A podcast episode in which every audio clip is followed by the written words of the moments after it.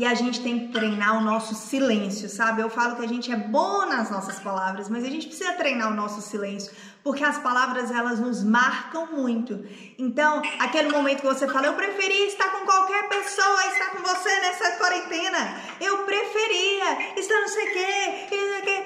E aquilo marca, aquilo fere, aquilo machuca. A gente tem que tomar cuidado. Na Bíblia fala que a nossa boca fala do que está cheio o nosso coração.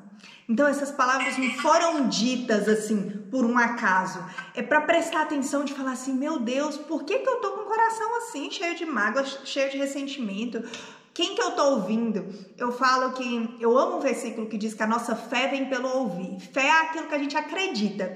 E isso em relação a tudo. Tem gente que, por exemplo, eu parei de acreditar em relacionamento porque eu só ouço minhas amigas que falam mal de relacionamento. Então a gente tem que tomar cuidado, porque a nossa fé vem pelo ouvir.